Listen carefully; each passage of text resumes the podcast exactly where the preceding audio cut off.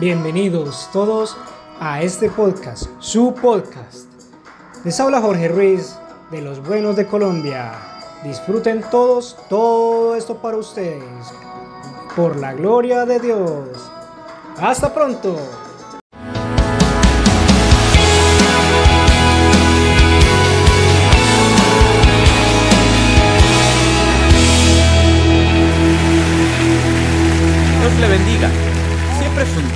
Hasta su hogar.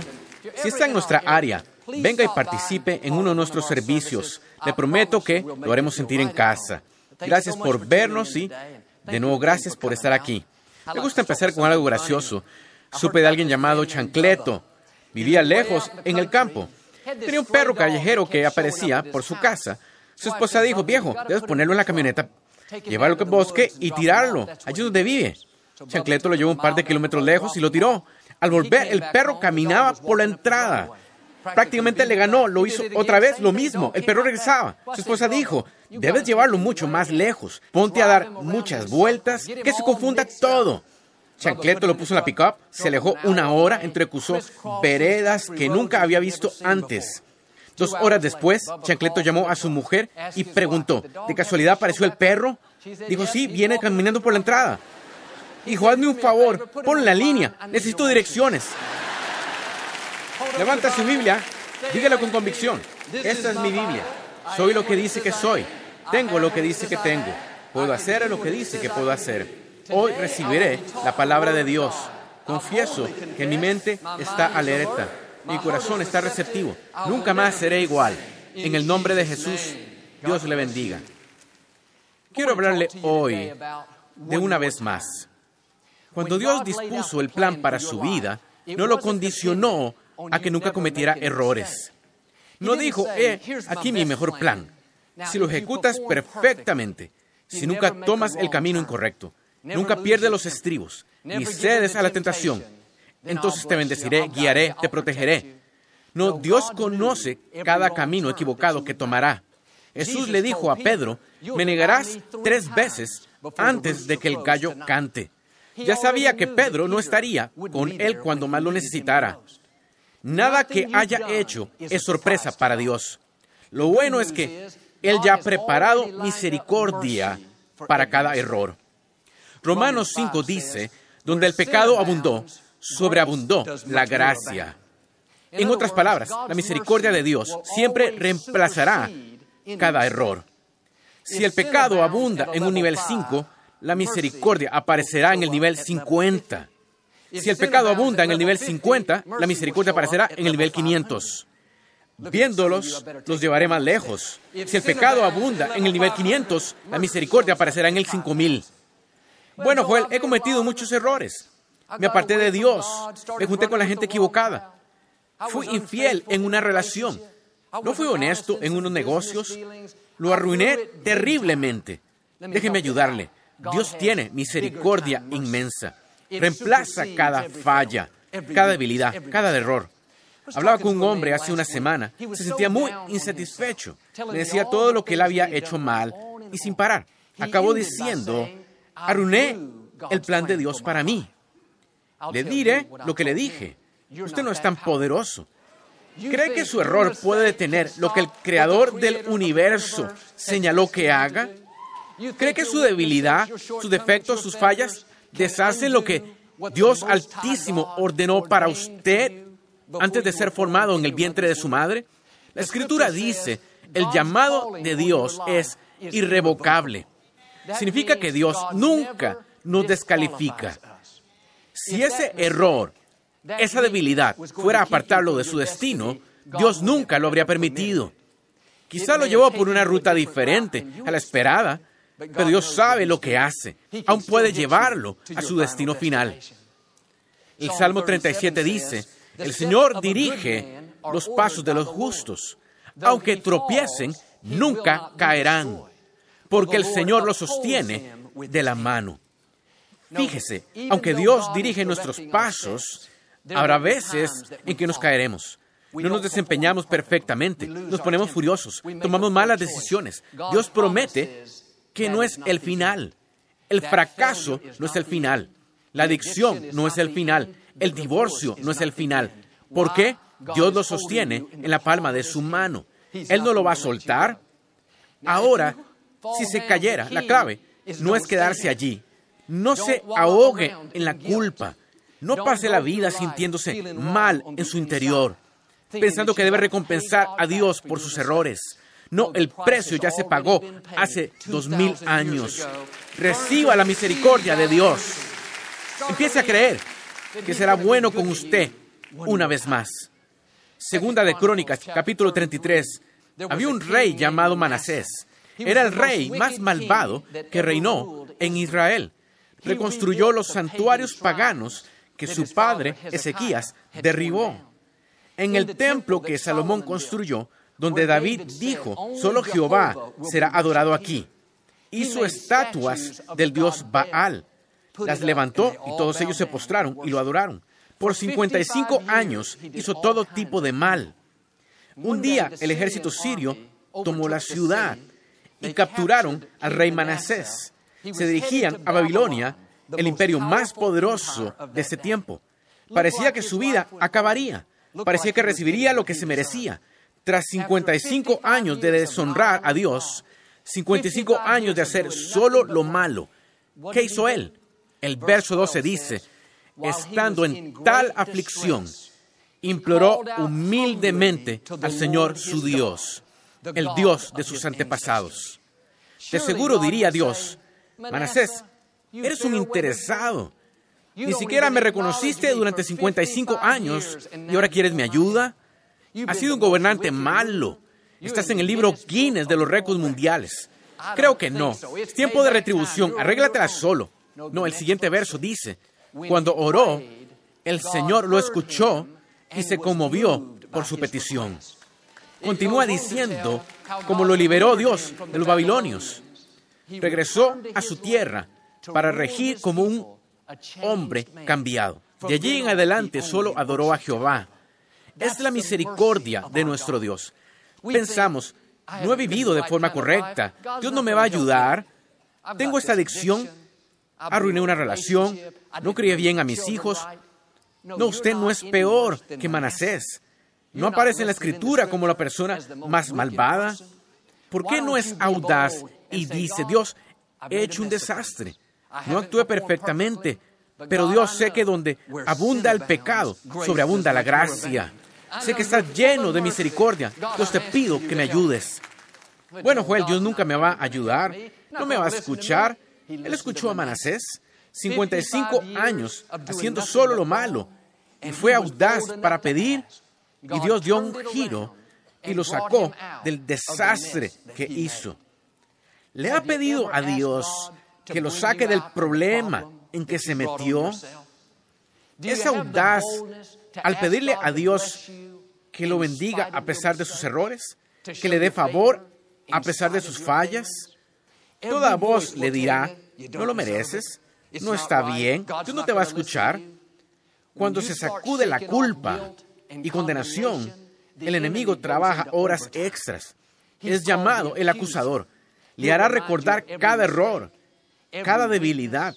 Quiere que ande sintiéndose indigno, llevando una carga pesada de culpa, pensando en lo poco digno que es usted. Hebreos 4:16 dice lo opuesto. Ven confiadamente al trono de la gracia. ¿Para qué? Para alcanzar misericordia y hallar gracia para cuando necesitemos ayuda. Si va a alcanzar su máximo potencial, debe sacudirse la culpa, sacudir las voces acusadoras y acercarse confiadamente al trono. Atrévase a decir, Dios, te pido tu bendición, tu bondad, misericordia, a pesar de mis errores. Es lo que hizo Sansón. Un ángel se le apareció a su mamá y dijo que tendría un bebé. Sería un libertador. El plan para la vida de Sansón había sido ordenado. Creció, tenía esta fuerza sobrenatural. En un punto, miles de filisteos lo habían rodeado. No tenía armadura ni armas. Todo lo que tenía era la quijada de un burro. La levantó y derrotó a esos miles de hombres. En otra parte, estaba atrapado dentro de la ciudad. Los muros eran altos, las puertas estaban cerradas, parecía que lo iban a atrapar. Pero a medianoche fue a las puertas de la ciudad, estas estructuras grandes de hierro, y las arrancó del suelo, las puso sobre sus hombros y las cargó a la cima de la colina. Era incontenible. Pero Sansón se juntó con la gente incorrecta. Se comprometió tomando decisiones malas, haciendo cosas que sabía que no debía. Bajó la guardia y le dijo a los filisteos el secreto de su fuerza. Le cortaron el cabello, perdió todo su poder. No solo lo capturaron, sino que le sacaron los ojos y lo encadenaron. Terminó en prisión, trabajando en el molino. El hombre que era poderoso, señalado para hacer grandes cosas, con las bendiciones y favor de Dios, ahora estaba ciego, encadenado, viviendo como animal. El hecho es que fue su culpa. Se acarrió el problema él mismo. Parecía que estaba acabado, como si Dios hubiese terminado con él. Un día los filisteos tenían una gran celebración, una fiesta enorme donde habría varios miles de personas reunidas en un gran salón. Decidieron traer a Sansón para jactarse como si fuera su trofeo. Al estar en exhibición, pasaban y se reían, burlaban, mofaban. Uno creería que Sansón se sentía condenado, acabado, pensando, oye, recibí lo que merecía, tomé decisiones muy malas. No, Sansón entendió este principio. Mientras se burlaban de él, dijo entre dientes, Dios, Dios soberano, por favor, fortaléceme una vez más. Imagínese el valor que requirió, la audacia. Tras todos los errores cometidos, tuvo la audacia de creer, número uno, que Dios lo oiría, y número dos, que Dios le daría la fuerza, el favor, la bendición que tuvo antes de cometer esos errores. Dios pudo decirle a Sansón, tuviste tu oportunidad, lo arruinaste vez tras vez tras vez. No, cuando viene el trono con audacia, y no solo recibe la misericordia de Dios, sino va un paso más allá, pidiéndole que lo bendiga a pesar de sus errores, que le ayude a remediar el desastre que hizo. Le pide que le muestre su favor, aunque no lo merezca. Dios no dice, muy mal, no, no te voy a ayudar. La escritura dice, una fuerza sobrenatural vino Sansón una vez más. Mientras se burlaban de él, le pidió a un muchacho que pusiera sus manos en las columnas a las que estaba encadenado. Sucedió que esos dos pilares enormes sostenían el edificio. Sintió una fuerza sobrenatural que entró en él una vez más. Empujó esas columnas y el edificio se vino abajo. Derrotó más enemigos en su muerte que en toda su vida entera. ¿Qué tal si no hubiera tenido la audacia de decir, Dios fortaléceme una vez más?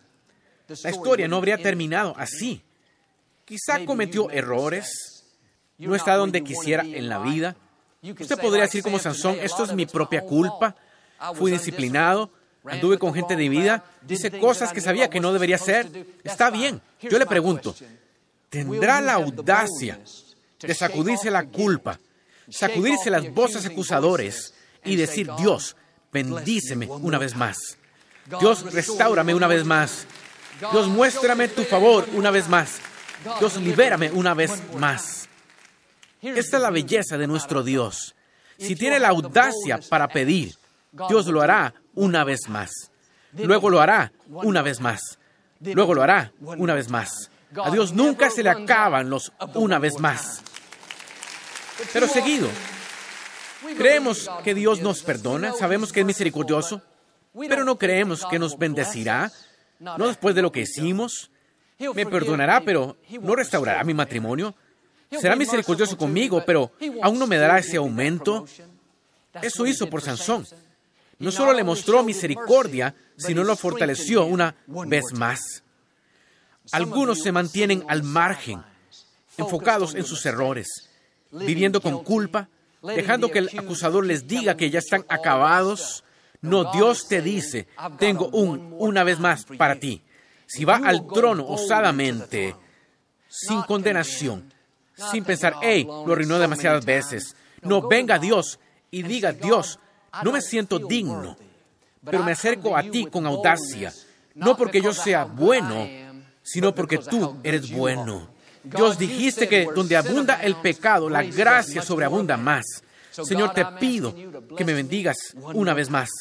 Fortaléceme una vez más. Dios, sácame una vez más.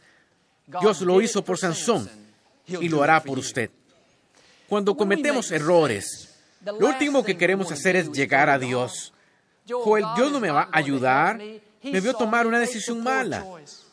Sabía que no debería juntarme con esa gente. Lo hice de todas formas. No, esta es la clave. Dios no lo juzga por un error. No lo juzga por su último error. Dios no le está recriminando sus faltas.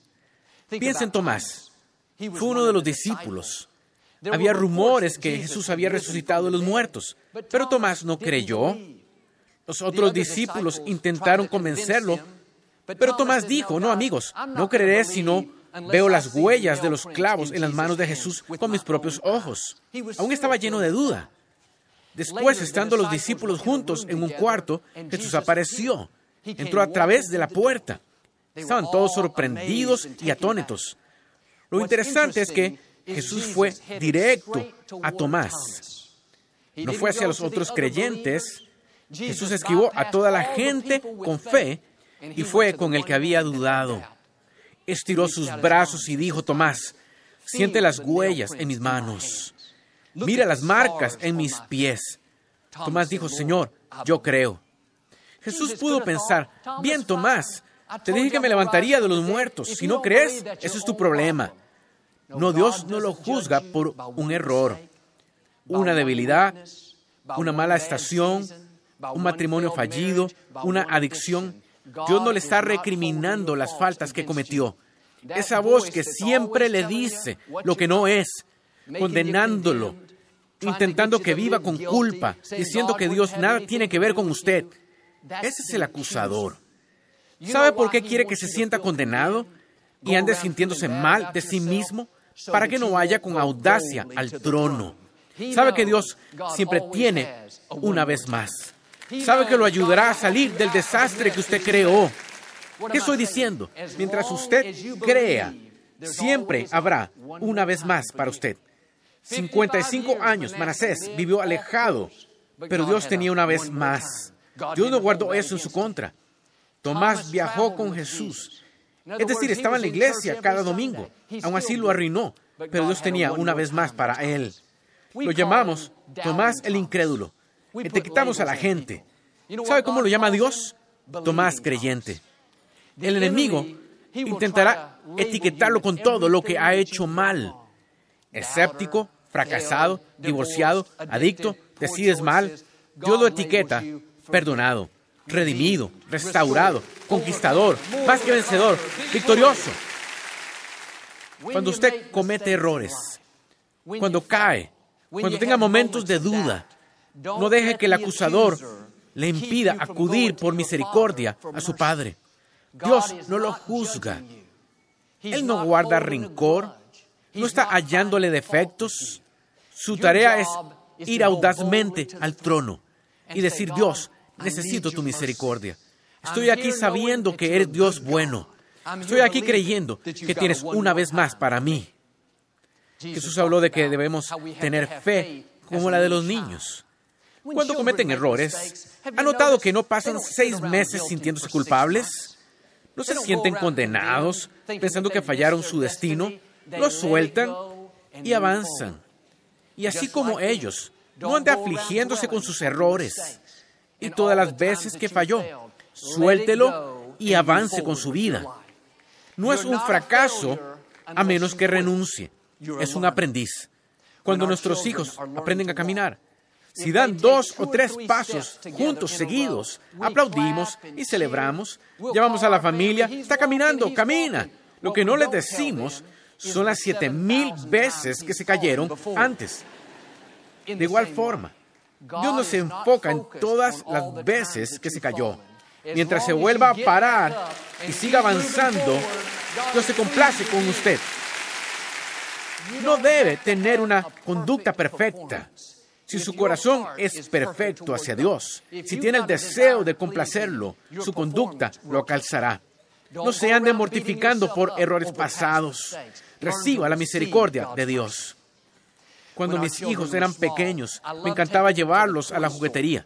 Cuando le decía a Jonathan, de 4 o 5 años, vamos a la juguetería, ¿sabe que ni una vez me dijo, no, papá, no creo que sea digno? No creo que lo merezca. Me burlé de mi hermana ayer. No, los niños saben cómo recibir. Como adultos, empezamos a acumular todo este equipaje negativo.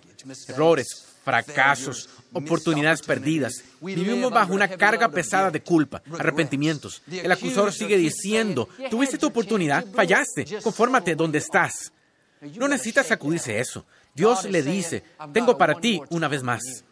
Una vez más te voy a bendecir. Una vez más te voy a restaurar. Una vez más te voy a mostrar mi favor. Ahora, ¿recibirá esta misericordia? ¿Se sacudirá la culpa y tendrá una nueva visión para su vida? Dios le dice, su Padre Celestial le dice, vamos a la tienda, quiero ser bueno contigo, tengo misericordia, tengo perdón, tengo nuevos comienzos, tengo restauración. Bueno, va a ser como un niño y dirá, vamos Dios, creo que me amas, creo que me perdonas, creo que tu misericordia es mayor que cualquier error. Usted va a decir, no, no lo merezco. He luchado con esta misma cosa otra vez. No fue a la iglesia la semana pasada. Perdí los estribos el mes pasado. No, Dios no le haya defectos. Deje de hallárselos usted mismo. No es producto terminado. Dios sigue trabajando en usted. Eso hizo Jonás. Dios le dijo que fuera a la ciudad de Nínive y compartiera las buenas nuevas, pero no quería ir allí. Hizo justo lo opuesto. Dios dijo que fuera a la izquierda y fue a la derecha. Terminó en un barco. Encontraron una gran tormenta y se hizo tan fuerte que pensaron que todos morirían. Jonás admitió que él era el problema y que lo lanzaran por la borda. Se debió ahogar allí en medio del mar pero justo a tiempo, esta enorme ballena vino y se tragó a Jonás. Usted no puede correr de la misericordia de Dios. El salmista dijo, si bajara a la profundidad del océano o llegara hasta los cielos, tú estarás conmigo siempre. Jonás estaba sentado en la ballena. Había hecho lo opuesto a lo que sabía que debería hacer. Una cosa es meterse en líos por ser ingenuo, pero él sabía y escogió hacer lo malo. Parecería que Dios diría, bien Jonás, hazlo a tu manera, ve qué sucede. No, Dios ya tomó en cuenta cada vuelta incorrecta, cada error. No se dé por perdido, levántese y hágalo mejor. Sentado dentro de la ballena, la escritura dice, Jonás clamó al Señor en su gran angustia y Dios le respondió. Dios hizo que el pez escupiera a Jonás en tierra seca, salvó su vida. Ese es el Dios a quien servimos. No lo juzga por errores pasados, no guarda resentimiento, no lo da por perdido porque giró a la izquierda y él dijo derecha.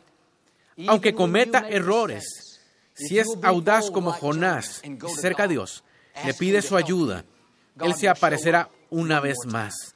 Una vez más lo sanará. Una vez más lo liberará. Una vez más lo sacará adelante. Pero algunos piensan que ha sido muchas veces. Joel arruiné muchas oportunidades. Aún lucho con la misma cosa. Dijo que no lo haría otra vez. Está bien, es un nuevo día. La misericordia de Dios es nueva cada mañana. Tiene remesa fresca de misericordia para usted. Hará lo que Jonás y dirá Dios, hizo un desastre, pero vengo a ti osadamente por misericordia. Yo soy audaz para creer que me ayudarás una vez más. En la escritura, Jacob fue conocido por sus malas decisiones. Cuando su hermano Esaú tenía hambre extrema y no pensaba claro, tomó ventaja de ello. Cambió un guisado por la primogenitura de Esaú. La primogenitura era muy valiosa. Jacob sabía que estaba mal, sabía que timaba a su hermano, pero igual lo hizo. Así era él.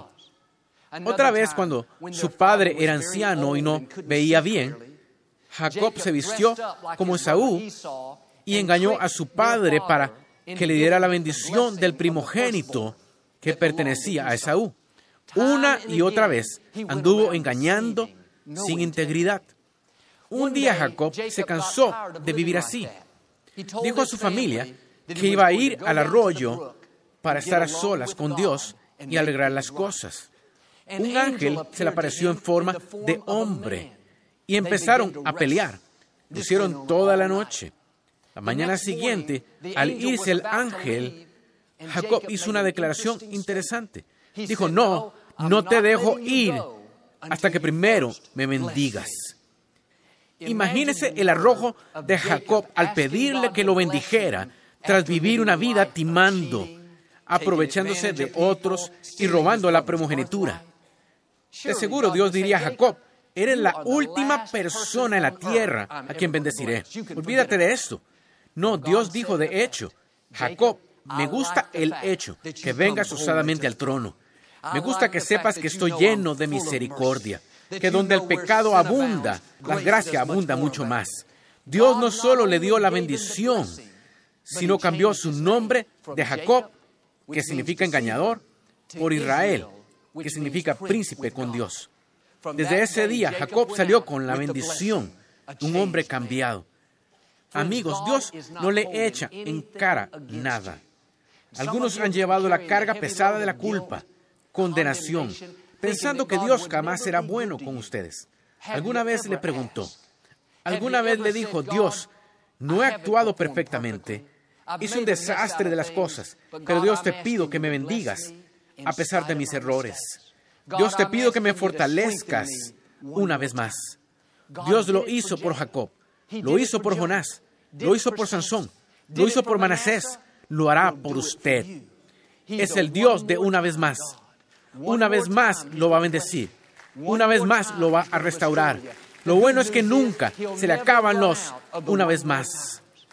Ahora sacúdase la culpa y vaya audazmente al trono. Si lo hace, no se desilusionará.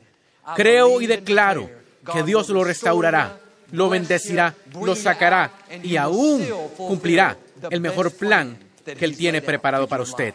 En el nombre de Jesús, si lo recibe, puede decir hoy amén. No nos gusta terminar nuestro programa sin antes darle la oportunidad de hacer a Jesús el Señor de su vida. ¿Puede orar conmigo? Solo diga, Señor Jesús, me arrepiento de mis pecados. Entra en mi corazón. Te hago mi Señor y Salvador. Si hicieron esta sencilla oración, creemos que nacieron de nuevo. Busque una iglesia donde enseñe la Biblia.